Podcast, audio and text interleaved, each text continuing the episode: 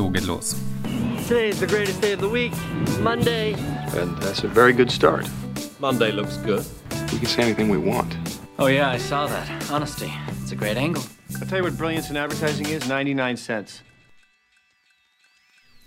Hallo und herzlich willkommen zur dritten Episode des wöchentlichen Strategie-Podcasts Strategic Monday. In der heutigen Podcast-Episode sprechen wir über Content Marketing, über guten Gesprächsstoff und über die gesellschaftlichen Folgen der Digitalisierung. Ich wünsche euch viel Spaß. Heute spreche ich mit Christian Klavin. Christian, du bist seit knapp drei Jahren Director Digital Strategy bei Fischer Appelt. Fischer Appelt bezeichnet sich selbst als ähm, Agenturgruppe für Content Marketing und Produzent von Gesprächsstoff. Ganz vorweg gefragt, Christian, was ist eigentlich guter Gesprächsstoff? Also ich habe mal sechs Beispiele mitgebracht. Äh, die Queen mit dem Eurohut ist für mich ein sehr guter Gesprächsstoff, gerade aus den letzten Tagen. Äh, für andere ist es vielleicht aber auch äh, der Big Brother-Kandidat in England, der für 12 Millionen Pfund seinen Penis versichert hat. Könnte auch eine gute Geschichte sein. Es gibt auch Geschichten, die sind vielleicht ein bisschen trauriger. Welche Geschichte mich sehr berührt hat, ist die von dem Fahrer von Helmut Kohl, Ecki Seber, der ihn tausende Kilometer gefahren hat und als Kohl dann gestorben ist, sich quasi auch nochmal verabschieden wollte und Michael Kohl Richter ihm dann die Tür zugeschlagen hat. Das ist eine Geschichte, die quasi ja, einen berührt sozusagen. Oder wenn wir jetzt auf unsere Geschichten gucken, die wir hier so haben, können das auch Fußballer sein, die zum Beispiel auf dem Steilhang Fußball spielen oder Krankenkassen, die nicht über Gesundheit sprechen, sondern auch mal über Schicksalsschläge und Krankheiten zum Beispiel. Oder äh, zuletzt haben wir Donald Trump auf die Republika geschickt und wenn man ihn umarmt hat, hat er Dinge gesagt wie I love Mexicans, I respect women und damit wollten wir sozusagen mit einer Umarmung gegen Hass für mehr Liebe sorgen. Das sind eigentlich für mich ganz gute Geschichten. Sprich, ähm, diese Geschichten müssen also entweder skurril sein oder sehr außergewöhnlich oder wie die Geschichte ähm, von dem Fahrer von Helmut Kohl sehr emotional und sehr mhm. berührend. Genau. Wobei, was eine gute Geschichte ist, für jeden einfach auch anders ist. Ne? Also vielleicht gibt es auch Leute, die das jetzt hören und sagen, ich finde alle sechs Geschichten doof. Ja. Aber ich würde mir, äh, könnte mir vorstellen, dass vielleicht ein oder zwei dabei sind, wo man sagt, ja, stimmt. Ist das Level an Skurrilität und an Emotionalität gestiegen? Also müssen Geschichten jetzt immer noch skurriler sein, noch emotionaler, um überhaupt noch gehört zu werden? Also ich glaube, die Ansprüche an die Inszenierung sind drastisch gestiegen, weil einfach die Themen, die Unternehmen, aber auch Medien oder äh, so kommunizieren, ja oft die gleichen sind und sich da irgendwie zu differenzieren und rauszustechen, ist halt schon, glaube ich, eine Anforderung, die sehr stark gestiegen ist in den letzten mhm. Jahren. Welche Rolle übernimmt die Strategie und ganz speziell du als Director Digital Strategy hier bei Fischer Appelt? Mhm. Das ist eigentlich ganz interessant geworden, weil das von zwei Seiten eigentlich kommt. Auf der einen Seite geht es natürlich um die Digitalisierung von Kommunikationskanälen bei unseren mhm. Kunden. Also es gibt sehr viele Leute, die stellen ihr gedrucktes Mitarbeitermagazin auf eine Online-Plattform um. Ähm, es gibt viele Leute, die sozusagen darüber nachdenken, wie weit sie noch sozusagen PDFs brauchen oder ob man bestimmte Produktinformationen auch anders bereitstellt und solche Sachen. Also viel ist eben eine Aufgabe innerhalb der Strategie zu gucken, wie digitalisiert sich die Kommunikation des Kunden auf den eigenen Kanälen. Aber das Spannende ist eigentlich, dass quasi in den letzten Jahren Digitalisierung ja selber zum Kommunikationsthema geworden ist. Das heißt, fast alle unserer Kunden haben das als eigenes Kommunikationsthema. Und mhm. da kommen wir natürlich aus dem Strategieteam, weil wir auch in dem Bereich dann viel Know-how haben, logischerweise hinzu und unterstützen die anderen Teams. Ein Großteil der Arbeit ist eigentlich Vernetzung, also fast kein Projekt findet bei uns statt, wo sozusagen nicht verschiedene Einheiten von Fischer Arbeit irgendwo vernetzt zusammenarbeiten. Und ähm, da sind wir dann sozusagen diejenigen, die diesen Prozess versuchen, so ein bisschen zusammenzuhalten und inhaltlich zu treiben. Du hast gerade gesagt, Digitalisierung ist zum Thema selbst geworden. Mhm. Das spiegelt sich auch ganz gut in eurer Kampagne für die Deutsche Telekom wieder, Digitalisierung einfach machen. Mhm. Ähm, ich finde, das spricht sehr schön ein grundsätzliches Problem in deutschen Firmen an. Und zwar, dass diese, diese Angst, die besteht vor Digitalisierung und vor allen Dingen auch diese Zurückhaltung, die man hat, wenn es etwas Neues kommt, etwas Neues, was Firmenstrukturen auch verändert, insbesondere auch bei Leuten, die keine Berührungspunkte mit diesem digitalen Wandel haben. Mhm. Was würdest du sagen, ähm, welche Ängste und gesellschaftlichen Herausforderungen stecken dahinter? Mhm. Also ich glaube, das sind ganz grundsätzliche Fragen. Also viele fragen sich natürlich, ist mein Job noch sicher? bin ich ausreichend qualifiziert für diese neue Welt, in Anführungsstrichen? Kann ich das Tempo mitgeben? Wie schalte ich ab? Wie kriege ich das hin, sozusagen Informationsüberflutung und sozusagen Entspannung äh, in Einklang zu bringen? Wie kann ich mal abschalten? Werden wir alle überwacht werden in der Zukunft? Das sind natürlich Fragen, die mit der Digitalisierung aufkommen. Und ich glaube, diese, ich finde, diese Angst vor Veränderung, die wird ja oft sozusagen beschrieben. Sozusagen Journalisten sind ja oft in ihren Artikeln die kritischsten gegenüber Veränderungen. Aber es gibt einfach grundsätzlich zwei verschiedene Arten von Leuten. Es gibt Leute, die arbeiten lieber so, wie sie es gewohnt sind sozusagen und fühlen sich in einem sicheren, klar strukturierten, geregelten Arbeitsprozess wohl. Und es gibt Leute, die nervt das total. Die wollen das nicht, die wollen eigentlich jeden Tag was Neues und die wollen eigentlich äh, alle zwei Wochen die Welt verändern. So, und das prallt natürlich zusammen. Dann haben wir auf der anderen Seite auch noch eher hierarchisch strukturierte Unternehmen äh, mit einer sehr klaren Hierarchie, auch wenn manchmal was anderes behauptet wird. Und auf der anderen Seite haben wir ein total chaotisches, frei vernetztes digitales System, wo quasi Erregungswellen Ping-Pong spielen im 24-Stunden-Takt. Und dann kann man sich überlegen, was passiert, wenn diese beiden Systeme aufeinandertreffen. Und oftmals ist das gar nicht der Unwille von Veränderung, sondern die fehlende Fähigkeit sozusagen, die eigene Organisation veränderungsfähig zu machen. So, und mhm. ich habe früher mal bei Professor Kruse gearbeitet, der auch sehr in dem Veränderungsprozess, ähm, äh, in der Veränderungsprozess-Thematik sich beschäftigt hat und der hat immer so ganz Gutes gesagt, es gibt eigentlich drei Schritte für erfolgreiche Veränderungen. Das erste ist Verständnis. Leute müssen verstehen, warum sich etwas verändert, warum das einen selber betrifft dann muss der Transparenz der Veränderung, äh, der Prozess der Veränderung muss transparent sein. Das heißt, das darf keine Blackbox sein, wo irgendeine Gruppe sich einschließt und dann zwei Wochen was macht und später wird das Ergebnis verkündet. Und das dritte ist Involvierung. Das heißt, die Leute, die quasi Veränderung machen sollen oder sich verändern sollen, die müssen auch die Möglichkeit haben, dort von Anfang an mitzumachen. Und wenn man diese drei Sachen einhält, also Verständnis, Transparenz und Involvierung, dann ähm, verlinkt, gelingt so eine Veränderung auch häufig. Gibt es eine Grenze? Also gibt es, man hat den Eindruck, dass alles digitalisiert wird, Unternehmensprozesse, Kommunikation, aber wo zieht man da die Grenze? Ab wann macht es keinen Sinn? Also ich glaube, die Frage ist schwer zu beantworten, ohne spezifisch auf eine Branche zu gucken. Ich glaube, man muss sozusagen den Spagat, der muss gelingen. Also ich finde immer als Beispiel für eine erfolgreiche, eher europäische Digitalisierung ist für mich MyTaxi, weil mhm. sie nicht im Vergleich zu Uber mit einer sehr aggressiven ähm, Business-Denke, mit einer Eroberungsdenke, also typisch äh, Silicon Valley-mäßig versucht haben, hier Fuß zu fassen und da oft auf Reaktanzen gestoßen sind. Und ich finde, MyTaxi ist ein smartes Beispiel, wie man sozusagen ein bestehendes System, was da ist, mit Digitalisierung besser machen kann, zum Vorteil fast aller. Und mittlerweile ist es so, dass Taxifahrer einen erzählen, dass sie eigentlich lieber mit MyTaxi fahren, weil sie ja. dort flexibler sind, weil sie teilweise auch angenehmere Kunden haben und Stammkunden aufbauen können. Und ähm, ja, mit der alten Taxizentrale hat man da eigentlich nur noch wenig sozusagen Sympathien. Und am Anfang war das umgekehrt. Da wurde häufig gesagt, das ist der Untergang äh, des Taxensystems, aber das Gegenteil ist der Fall.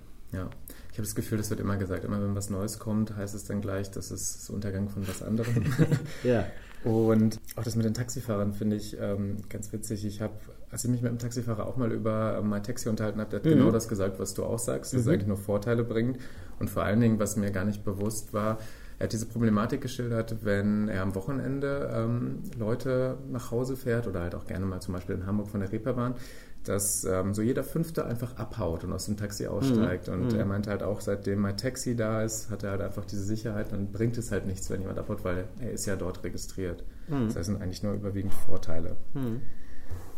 Jetzt nochmal einen kleinen, eine kleine Schleife zu, ähm, zu gesellschaftlichen Themen. Ich habe vorhin ähm, das Telekom-Beispiel angesprochen. Du hast ähm, das Beispiel von Donald Trump auf der Messe genannt mhm. mit dem Umarmen. Wie würdest du sagen, dieses, das ist ja schon, man besetzt damit ein gesellschaftliches Thema. Mhm. Ist es eher förderlich für eine Marke? Wird sie dadurch bedeutungsvoller oder ist es eher schädlich? Was würdest du sagen? Oder hast du auch ein Beispiel? Ja, klar. Also es gab ja eine Zeit lang, wo man fast schon so ein bisschen genervt war, auch als Stratege von so Haltungskommunikation. Es gibt ja immer so Pendel. Mal ist es wieder mehr Produktimage, dann gibt es wieder mehr zur Haltung. Und auch das ist eine Sache, die kommt immer so total auf äh, die einzelne Marke an. Ich glaube, wenn ich mir sowas angucke, was Ben Jerry's gerade macht, das Yes Festival heißt es, glaube ich, äh, Ja zur Ehe für alle in Berlin, wo auch gratis dann irgendwie Eis verteilt wird und irgendwie mehrere tausend Leute sich da schon für angemeldet haben. Finde ich genial, weil ähm, Ben Jerry's halt eine Marke ist, die auch auf sozialer Verantwortung basiert, die auch sozusagen vor politischen Themen nicht zurücksteckt. Da passt es auch total zum Markenkern und auch zu der Zielgruppe, die das Produkt irgendwo verwendet. Ich würde jetzt nicht sagen, dass so wie ähm, ja, viele Unternehmen haben ja jetzt gelernt, irgendwo es passiert was und man macht sofort einen Real-Time-Stunt daraus. Aber wenn das sozusagen nicht ähm, zur Marke glaubhaft passt, würde ich das nicht jedem empfehlen. Aber ich glaube schon, dass früher hat man oft gesagt, Politik ist schlecht fürs Geschäft. Aber ich glaube, auch gerade wenn wir sehen, wie polarisiert die Gesellschaft in bestimmten Teilen ist, haben Unternehmen, finde ich, auch eine Verantwortung, in diesem Feld auch an bestimmten Punkten eine Haltung zu beziehen oder auch ihren Mitarbeitern auch eine Art von Guidance zu geben, weil wir verbringen einen Großteil unserer Zeit im Unternehmen und sprechen mit Kollegen, mit Vorgesetzten und so weiter.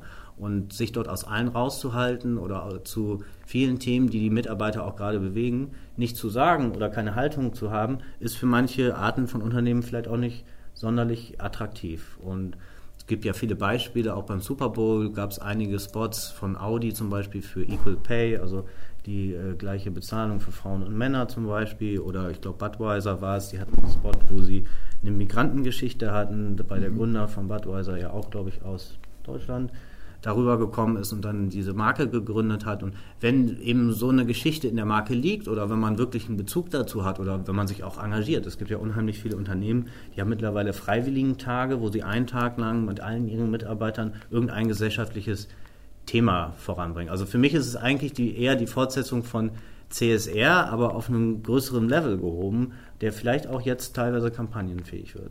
Also würdest du eher sagen, Marken sollten in der Regel eine, ähm, eine Haltung einnehmen? Ich habe nämlich. Zumindest sollten sie sich damit beschäftigen. Ah, okay. Das heißt, es ist anders als bei, bei Medien, würdest du sagen. Ich habe in deinem Magazin New D, wo du mit der Journalistin Anja Reschke sprichst, über die Neutralität der Medien und die Erwartungshaltung der Menschen. Also, dass diese Erwartungshaltung besteht, dass Medien neutral berichten. Das heißt, du würdest sagen, dass ähm, die Menschen nicht unbedingt erwarten, dass Marken neutral kommunizieren. Naja, Neutralität hat ja auch Anja Reschke gesagt, gibt es nicht. Also auch objektive Berichterstattung gibt es nicht, weil jeder Journalist hat eine eigene Sozialisation, hat eine eigene Geschichte, hat auch eigene politische Vorlieben sozusagen. Ähm, deswegen ist, glaube ich, ist ganz schwierig von wirklich total objektiven und total neutralen Journalismus zu sprechen. Auf der anderen Seite gibt es, glaube ich, schon ähm, ganz, ganz viele Kampagnen, weil ein Produkt ist ja per se jetzt nicht politisch. Ja? Also es ist, entweder ist, wenn es ein Lebensmittel ist, dann schmeckt es einfach gut oder sieht toll aus oder ist hübsch oder das Kleid ist schön sozusagen. Ja. Da geht es, glaube ich, wenig um Neutralität oder um Objektivität. Da geht es um eine gute Verpackung, um eine schöne kosmetische Hülle, die das dann irgendwo ähm, ansprechend macht. Ja, also wie gesagt, das muss, glaube ich, ob sozusagen so, eine, so ein Bezug oder eine Haltung zu aktuellen gesellschaftlichen Themen passend ist oder nicht, muss jedes Unternehmen für sich beantworten. Aber zum Beispiel die Deutsche Bahn hat jetzt auch gerade ähm, in einem Interview auch gesagt, dass sie sich aus solchen Sachen eigentlich nicht raushalten möchte und da auch ihre Stimme oder die Stimme ihrer Mitarbeiter ähm, zu solchen Themen nutzen will. Natürlich fällt es Marken leichter, die mehr oder weniger auch einen öffentlichen Finanzierungsanteil haben, sage ich mal so. Ja, eine BVG hat es deutlich einfacher, solche Themen anzupacken und äh, ähm, auch bissiger auf irgendwelche gesellschaftlichen Ereignisse Stellung zu nehmen, als jetzt ein Konzern, der an seine Stakeholder gebunden ist. Kommunikation bzw. Werbung findet heute zunehmend oder eigentlich schon fast überwiegend im Netz statt. Das hat den Vorteil, dass man als Marke Menschen zielgenauer erreichen kann, hat aber auch zur Folge, dass Konsumenten Feedback geben können, sowohl positiv als auch negativ, sei es auf Facebook, auf Twitter, eigentlich auf sämtlichen Medien. Wie sollte eine Marke idealtypisch ähm, mit Feedback im Netz umgehen? Ah, da habe ich ein ganz schönes Beispiel. Ich habe mal für eine andere Agentur für ein Fastfood-Unternehmen äh, Social Media gearbeitet und, und am Weltfrauentag haben wir die Fans dieser Marke gefragt, was sie sich eigentlich von der Marke wünschen. Mhm. So einfach so. Und da kamen hunderte von Antworten und damals, das ist schon ein paar Jahre her, haben ganz viele Leute gefragt, warum gibt es nicht glutenfreie Burgerbrötchen? Und das ist natürlich so eine Sache, da hat man einen Insight entdeckt und wenn man das ähm, schaffen würde, den in ein Produkt dann irgendwann zu umzuleiten, dann hat man natürlich hier ein Riesenpotenzial. Oder wenn ich mir angucke, zum Beispiel der Kundenservice von Telco-Unternehmen, auch im Social Media, ist immer besser geworden. Also ich kläre meine Telco-Bedürfnisse fast nur noch auf Twitter und das funktioniert da auch äh, sehr gut und dann bin ich auch im Anschluss zufrieden. Also ich glaube, viele Unternehmen machen das schon sehr gut.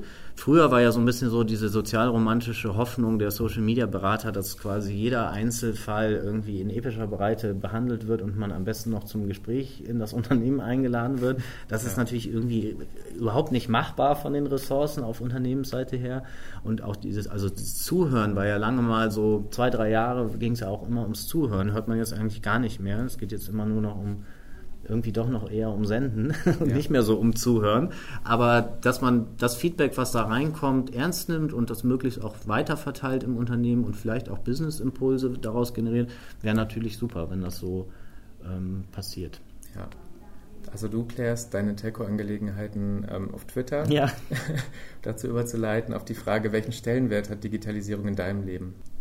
Also ich habe ja angefangen, 1994 habe ich meinen ersten Computer bekommen. Das waren zwei 86er mit 30 Megabyte Festplatte und 16 Megahertz Geschwindigkeit. Ja, wow, genau. Da hatte ich ein Modem dran mit 14.400 Baut pro Sekunde und habe mich in Mailboxen eingewählt, die von so Leuten, die Pizza essen, im Keller mit ungesunder Hautgesichtsfarbe betrieben worden. Und ähm, also ich war immer quasi der Erste, der irgendwelche neuen Sachen benutzt hat, muss aber sagen, dass mit der Vielfalt, die ich heute mit meinen beiden Telefonen machen kann, dass ich eigentlich im äh, außerhalb der Arbeit echt eher undigital bin. Also ich habe relativ wenig äh, Apps auf meinem Telefon. Ich versuche mehr über mobile Webseiten zu machen.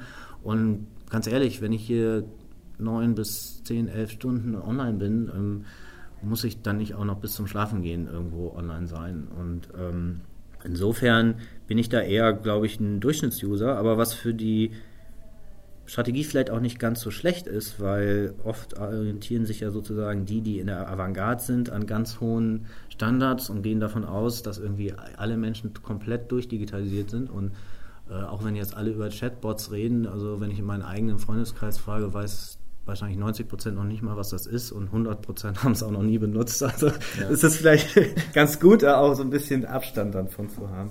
Wo holst du ansonsten deine Inspirationen her? Was hm. nutzt du für Quellen?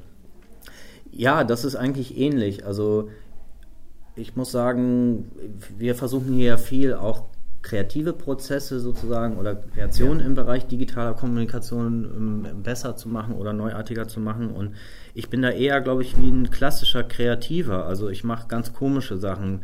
Ähm, ich fahre mit meinem Mann an die Endhaltestellen mit der U-Bahn in Hamburg und gehe dann da in Naturschutzgebiete und wandere im Moor rum oder äh, letztens war das Festival Theater der Welt, da habe ich ein Stück gesehen, Ghost of Shoah hieß das. Das war eine Neuerzählung der ostasiatischen Wirtschaftspolitik des 20. Jahrhunderts als moderne Horrorstory, wo man schon auch sich fragt, okay, ähm, was ist das? Also alles, was irgendwie so ein bisschen eben genau nicht das ist. Also ich lese nicht hunderte von Tech-Blogs oder so. Ja. Natürlich, ich bin an Wirtschaftsberichterstattung sehr interessiert und verfolge da alles. Ähm, ich bin auch ein Twitter-Junkie, auch tagsüber. Ich brauche News und so weiter und so fort. Aber in meiner freien Zeit sozusagen gehe ich wirklich viel raus, bin in der Natur, besuche Städte, reise viel und mache eigentlich, außer vielleicht mal ein paar Diskussionsrunden am Abend, relativ wenig Dinge, die direkt damit zu tun haben. Aber gerade diese wenn man viele Impulse aufsaugt, die nichts mit dem zu tun haben, was man normalerweise macht, glaube ich, sind das die besten Dinge, die einen auch kreativer machen können, weil man ganz viele Inspirationen immer hat für neue Dinge. Das stimmt, das hält den Blick offen und man hat nicht so einen Tunnelblick. Absolut.